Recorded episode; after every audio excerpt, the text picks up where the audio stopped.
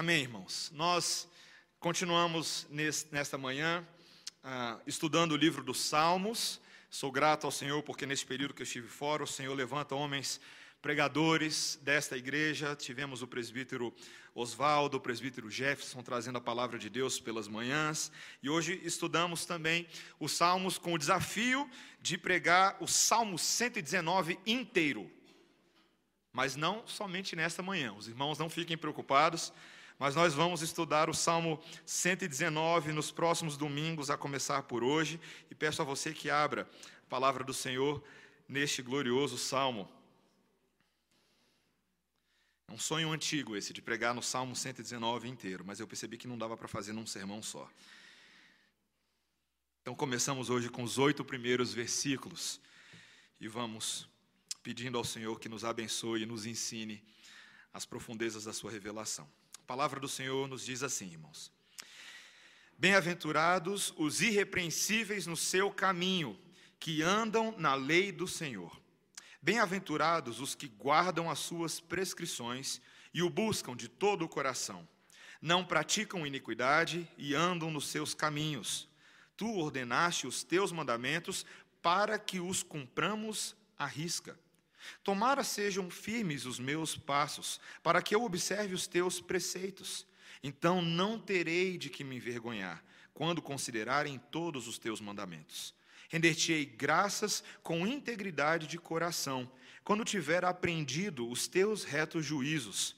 Cumprirei os teus decretos, não me desampares jamais. Essa é a palavra do Senhor. Vamos orar, irmãos. Santo Deus, Louvado seja o teu nome novamente, Senhor. Tua palavra diante de nós é luz para o nosso caminho, é aquela que adocica os nossos lábios e nos conduz por caminhos de vida. Queremos aprender dela, Senhor. Dá-nos graça, dá-nos o teu espírito em nome de Jesus. Amém.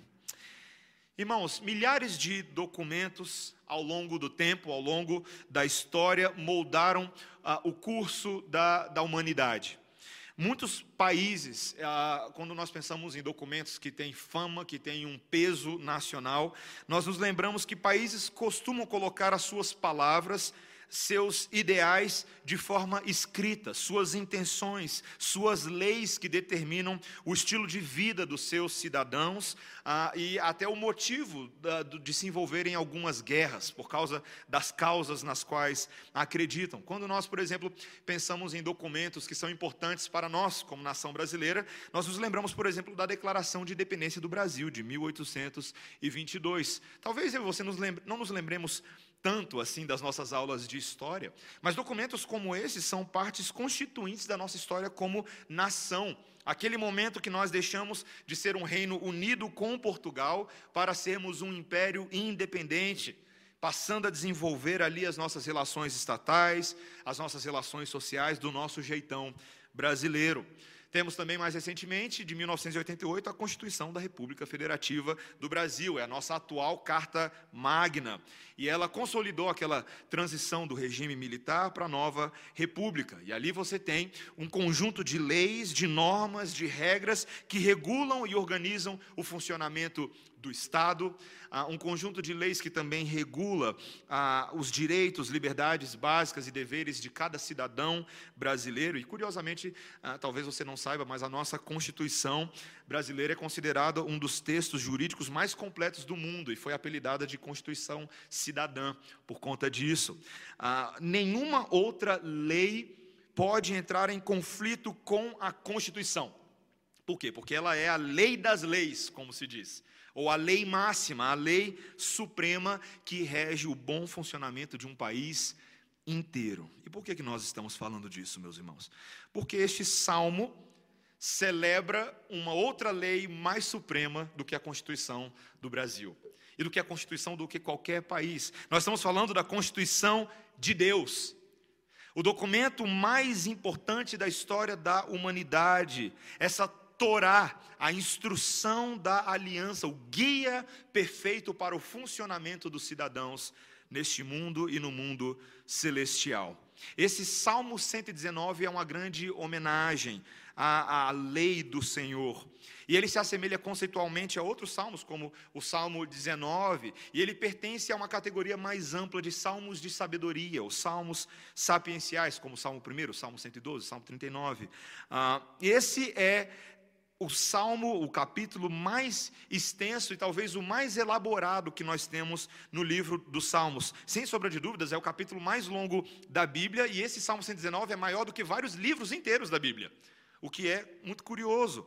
Mas ele é cuidadosamente estruturado. O Salmo 119, para quem conhece talvez o hebraico, mesmo que você não conheça, com português você já percebe, mas ele é uma obra de arte.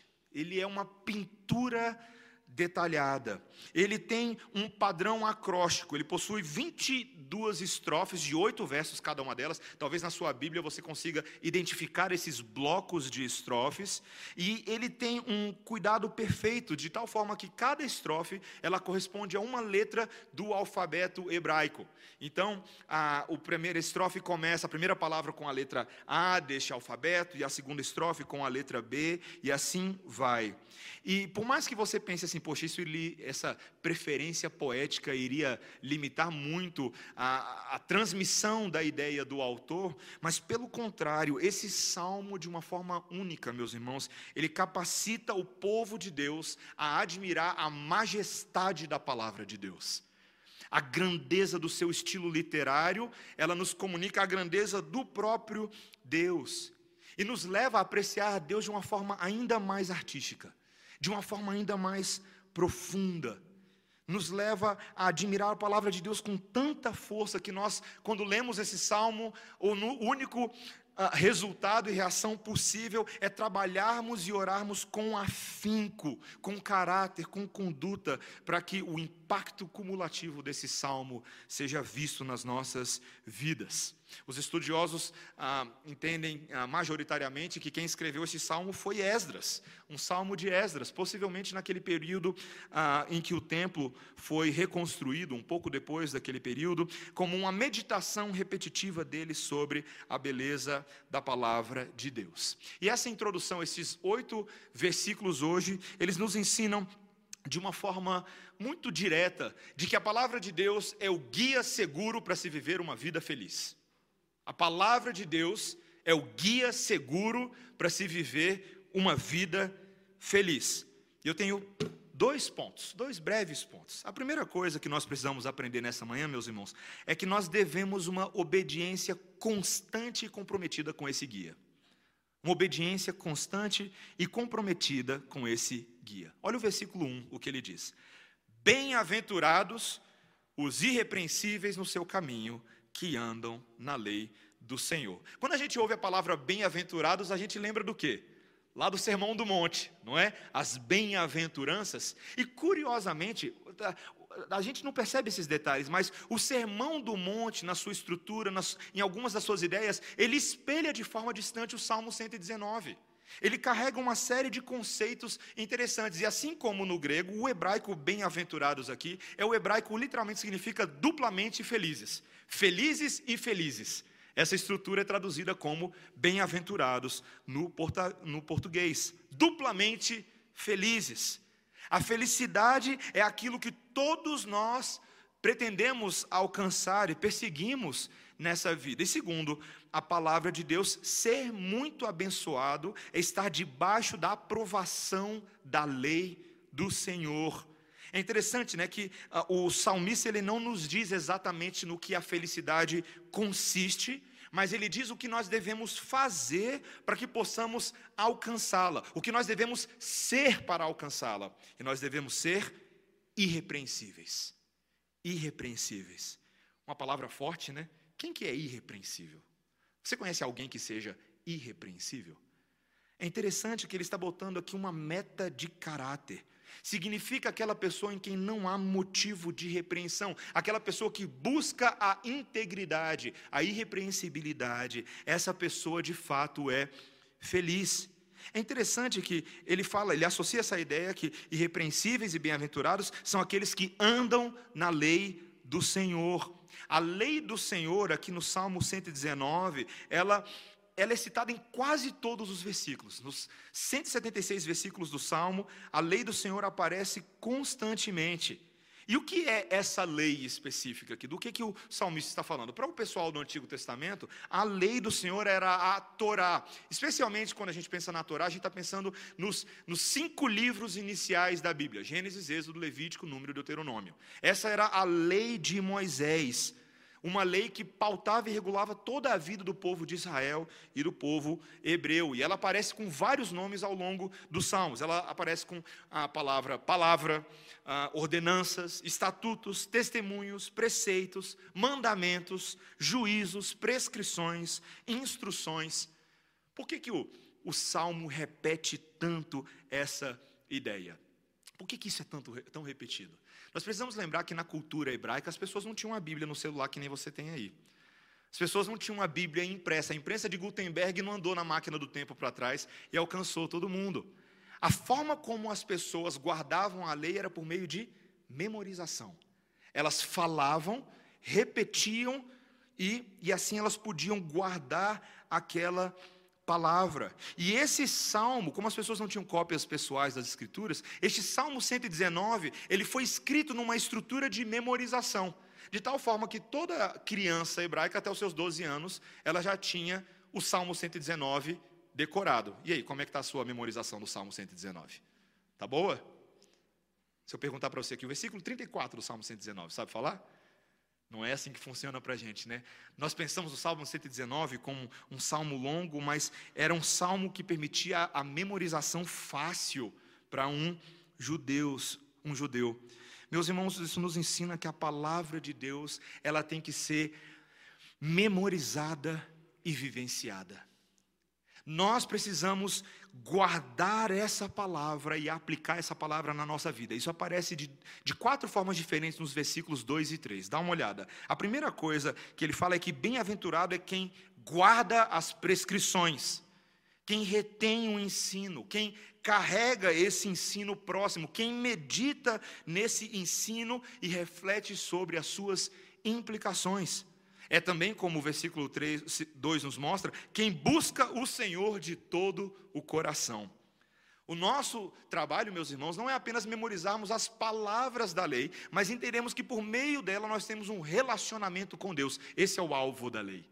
O alvo da lei é que eu e você possamos conhecer como Deus quer se relacionar conosco. E por meio da Sua vontade nós temos um relacionamento com o Senhor. Essa realidade interior do nosso coração é transformada e a lei nos dá essa plataforma. Também no versículo seguinte, ele fala que bem-aventurado é quem não pratica a iniquidade. Aquele que abandona as práticas erradas quando é confrontado pela lei do Senhor. Quem larga o pecado, quem busca o arrependimento. E a última coisa que ele fala é quem anda nos caminhos que é bem-aventurado, quem tem o seu estilo de vida totalmente afetado por isso. Começa no coração, mas se manifesta nos comportamentos, externamente, na ética, no dia a dia. Interessante essa forma abarcante como a lei do Senhor nos, nos cerca, não é verdade? Eu lembro quando eu estava no seminário, irmãos, e era um seminário em outro país, então quando eu cheguei lá, tinha um, um, manual que a gente recebia no primeiro dia de aula, chamado Student Handbook, que o seminário dava, o manual do estudante. E o, o objetivo daquele manual é que um aluno internacional como eu e minha esposa pudéssemos sobreviver num país que não era o nosso. Então, esse, esse manual não ensinava somente ah, como tirar notas boas, por exemplo. Ensinava para você onde era a feira, onde era o supermercado, como ativar a energia elétrica no seu apartamento, porque você não sabe como fazer isso num outro país. Ah, como pagar a conta de água, como resolver tal assunto, se você precisar ir no hospital, quais são os hospitais da cidade, onde comprar comida barata, e por aí vai.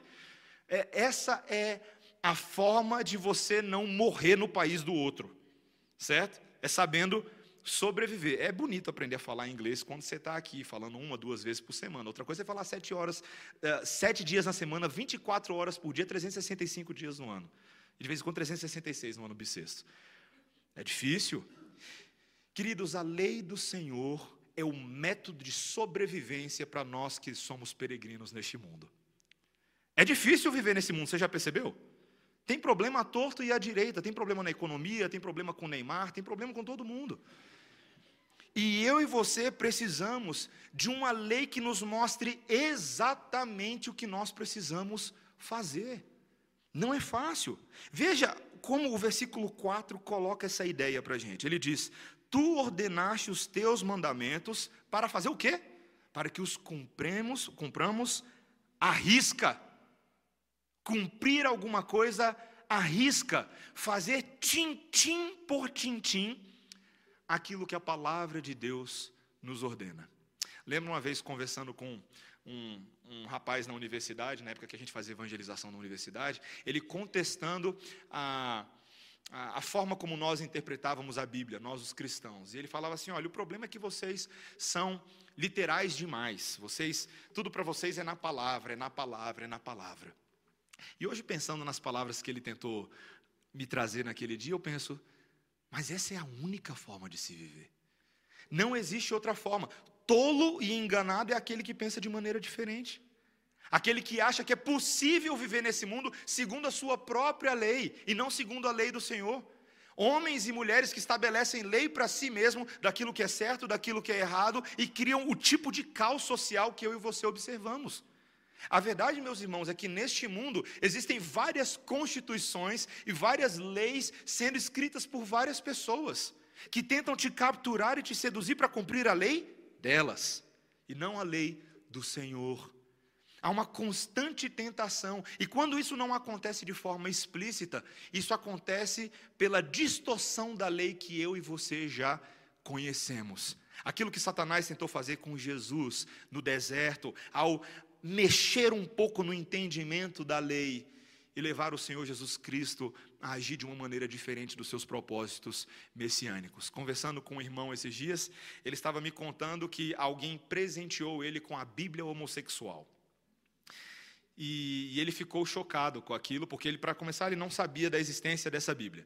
E, e ele também não sabia o motivo pelo qual ele tinha recebido aquele presente tão inusitado.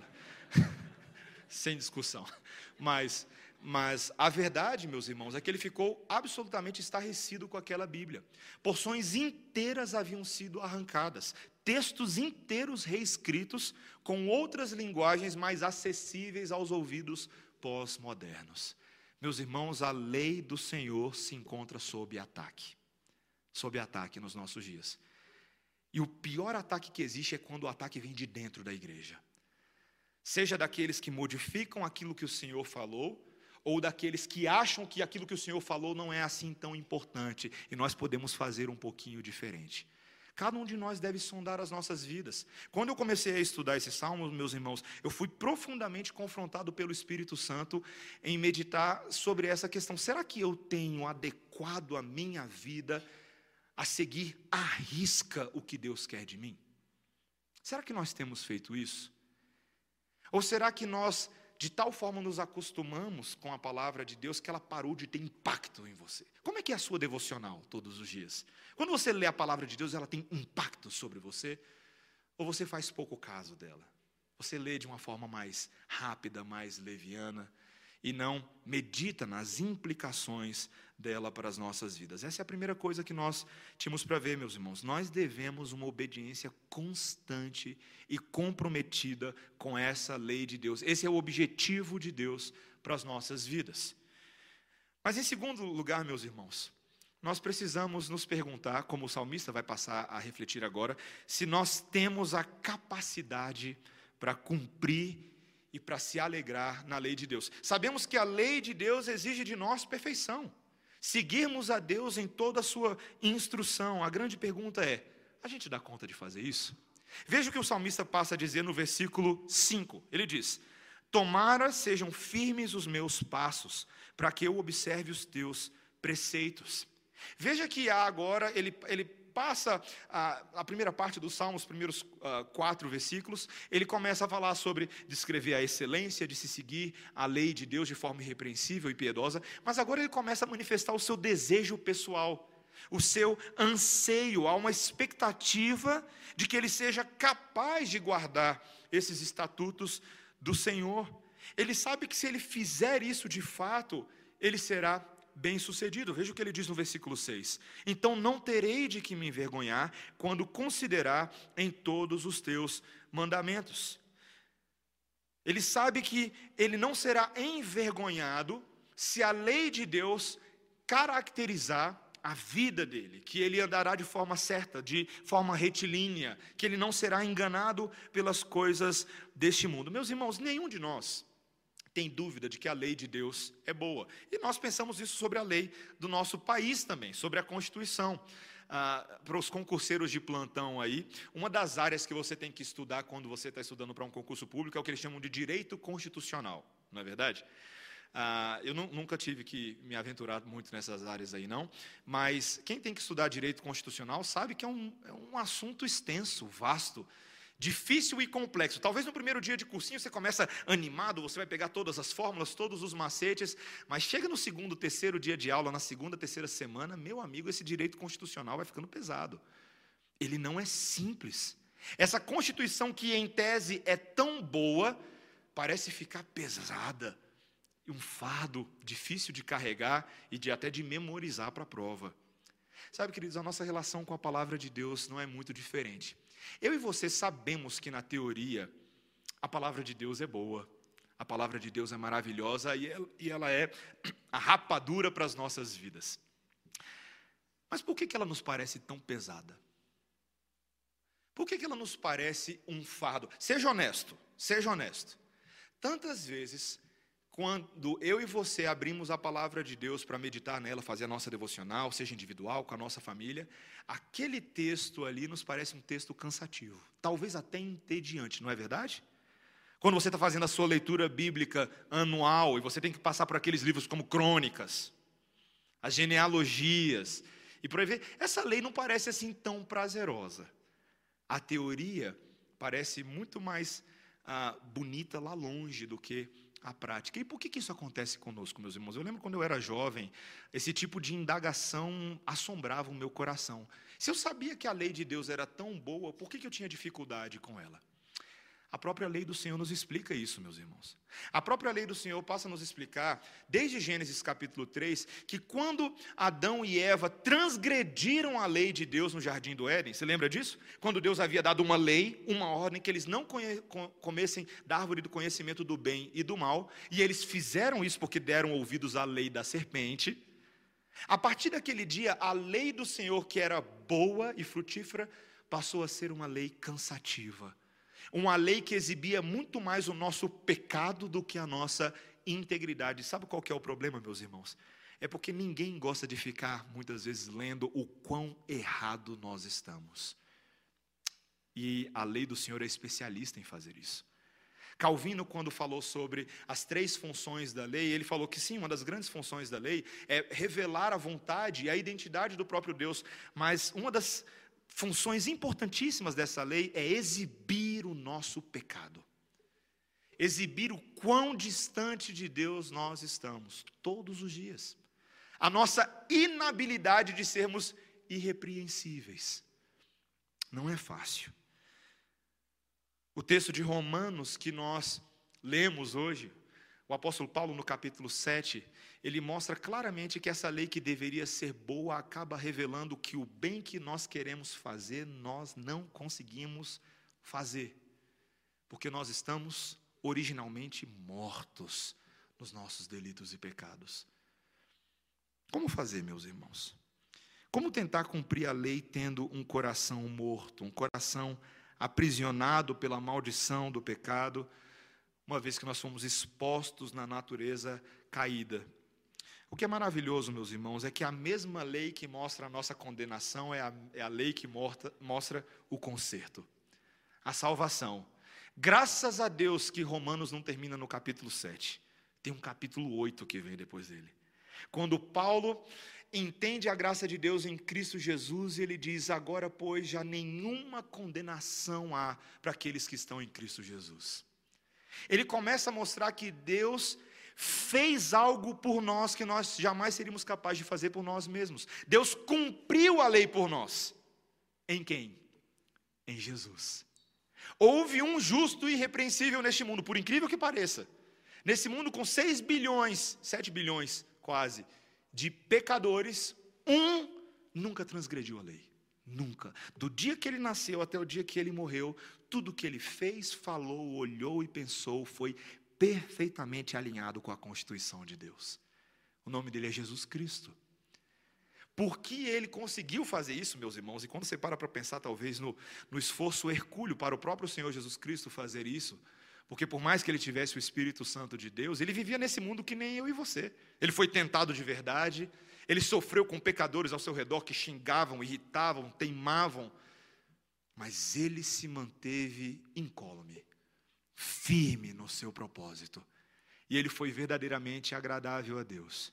Ele cumpriu toda a lei, inclusive morrendo pela maldição da lei, para que eu e você estivéssemos livres da condenação da lei.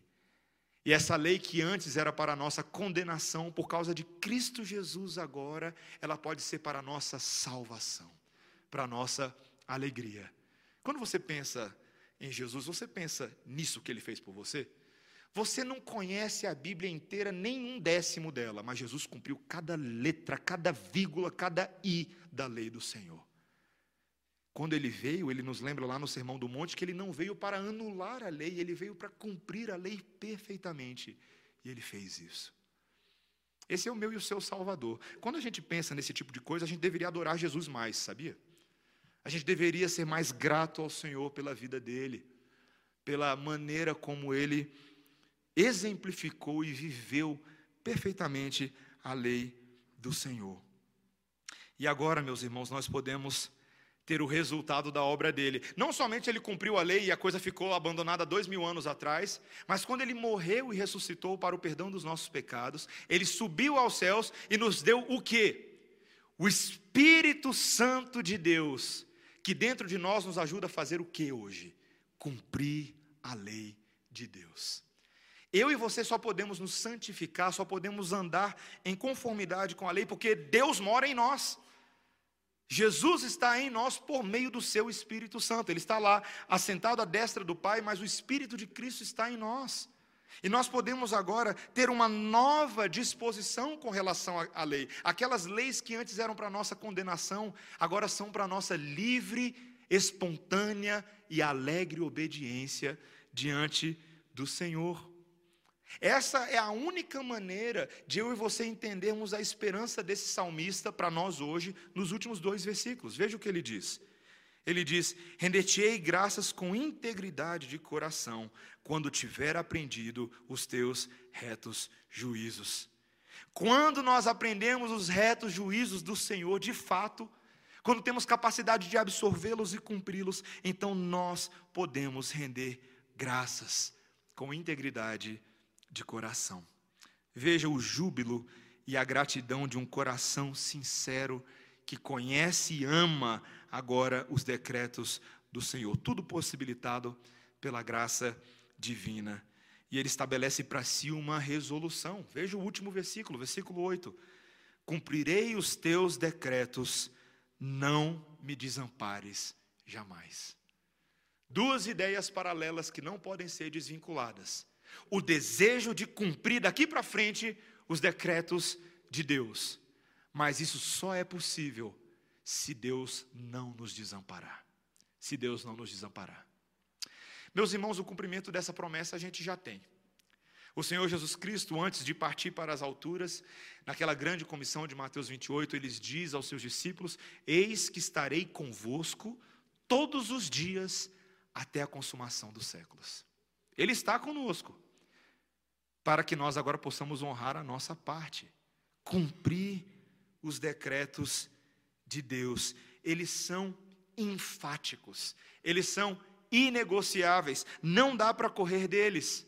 Até porque Deus não deixa desculpa para você. Se Ele está com você, meu amigo, agora você tem que cumprir. Você tem que fazer aquilo. Meus irmãos, existem tantos documentos que moldam o estilo de vida de uma nação nós também temos um documento da nossa nação. No seu passaporte celestial está lá dizendo que você é cidadão do céu. E se você é cidadão do céu, Você precisa se lembrar que a palavra de Deus, a Bíblia, é o livro no qual Deus colocou em palavras os seus ideais, suas intenções, as leis que vão determinar o nosso estilo de vida, a maneira como nos relacionaremos uns com os outros e com a sociedade.